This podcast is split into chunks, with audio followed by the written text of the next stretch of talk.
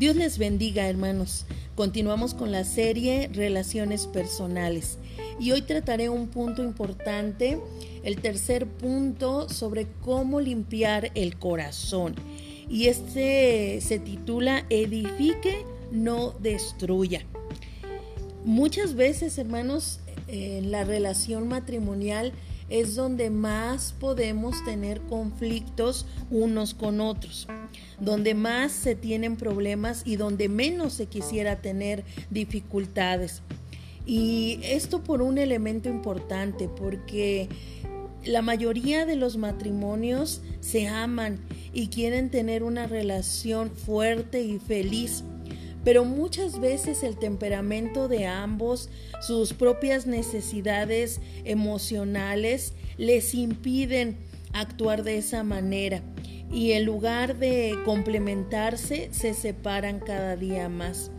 Y el problema radica en que muchas veces cada persona en cada matrimonio se dedica solo a satisfacer sus propias necesidades, en lugar de estar al pendiente para edificar la relación. Como dice el apóstol Pablo en Romanos 14, 19, 19 perdón, hermanos. Así que sigamos lo que contribuye a la paz y a la buena o mutua edificación. Y veamos cómo el, el, apóstol lo menciona, hermanos, porque dice que estas dos cosas van juntas. ¿Cuáles son? La paz y la mutua edificación. Es decir, que las palabras se han diseñado para animar y edificar a otros y esto va a producir relaciones armoniosas. Pero también tenemos que ver el otro lado, hermanos cuando algunas parejas buscan sacar ventaja y donde entra la discordia.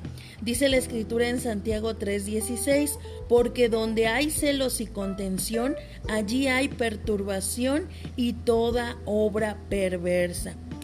Cuando en un matrimonio, hermano, se busque solamente su propio bienestar, su felicidad, su seguridad, su bienestar y se olvida de buscar el bienestar del otro, entonces ese matrimonio entra en discordia, en celos y contención.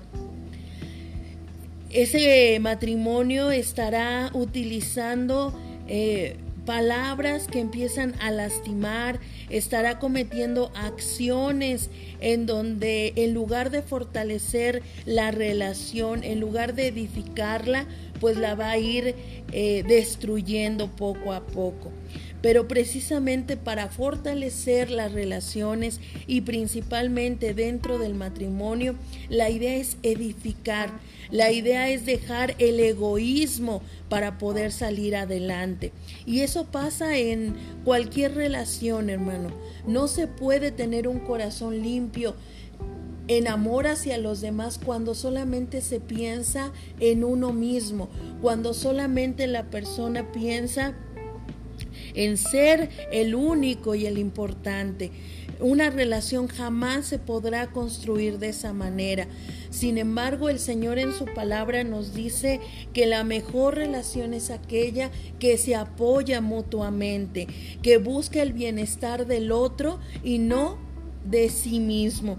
Un ejemplo de ello, hermano, podemos verlo en un matrimonio que un día decide eh, pues salir tal vez de la monotonía e ir a, jugar, no sé, tal vez eh, basquetbol, fútbol, algún ejercicio, piensa usted el que más le guste. Pero uno de los dos es más diestro en ese tipo de juego. Pero supongamos que es el varón el que es el más diestro tal vez en el fútbol. Y él empieza a pues hacer ciertas acciones donde empieza a minorizar eh, el juego de la esposa. Lógicamente ella tratará de salir avante a la situación, pero puede llegar el momento en que él, al ser más diestro en el juego, pues quiera ganar, ganar, sobresalir y hasta decirle, mira, tú no sabes eh, jugar esto. Pero si la actitud continúa de esa manera, pues ¿qué va a provocar? Que los dos dejen de jugar. Que ese momento grato que quisieron tener se termine, ¿verdad?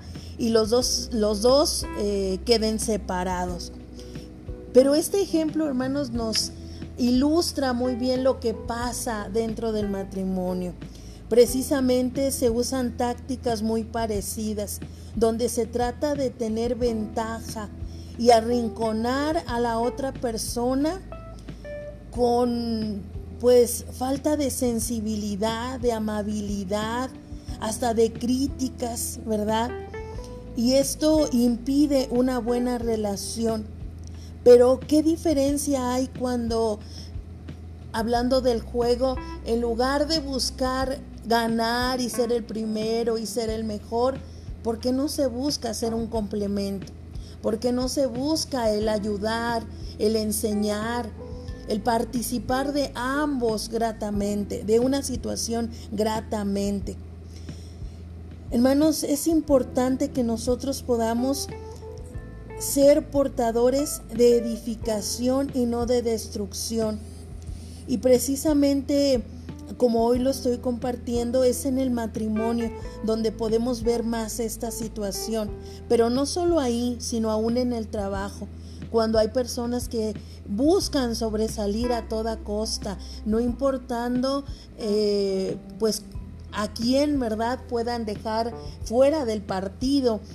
Y esto pues no es una posición o una actitud que le agrade al Señor. El Señor busca precisamente que tanto en el matrimonio, en el trabajo, en la familia, se puedan complementar y se pueda quitar el egoísmo. Una de las cosas importantes también aquí es que recordemos nuestra posición como hijos de Dios y apliquemos la palabra de Dios en nuestra vida para poder evitar y caer en el enojo, en la ansiedad, en el remordimiento y poder entregarnos a la tarea que Dios quiere lograr en nosotros, que es edificar nuestras relaciones. No tratar de siempre ganar o poner eh, trabas para el otro, sino al contrario, poder crecer fuertes espiritualmente, físicamente y asimismo poder eh, tener una actitud no solamente positiva, sino de amor entre unos y otros. Cuando se ama, los dos crecen.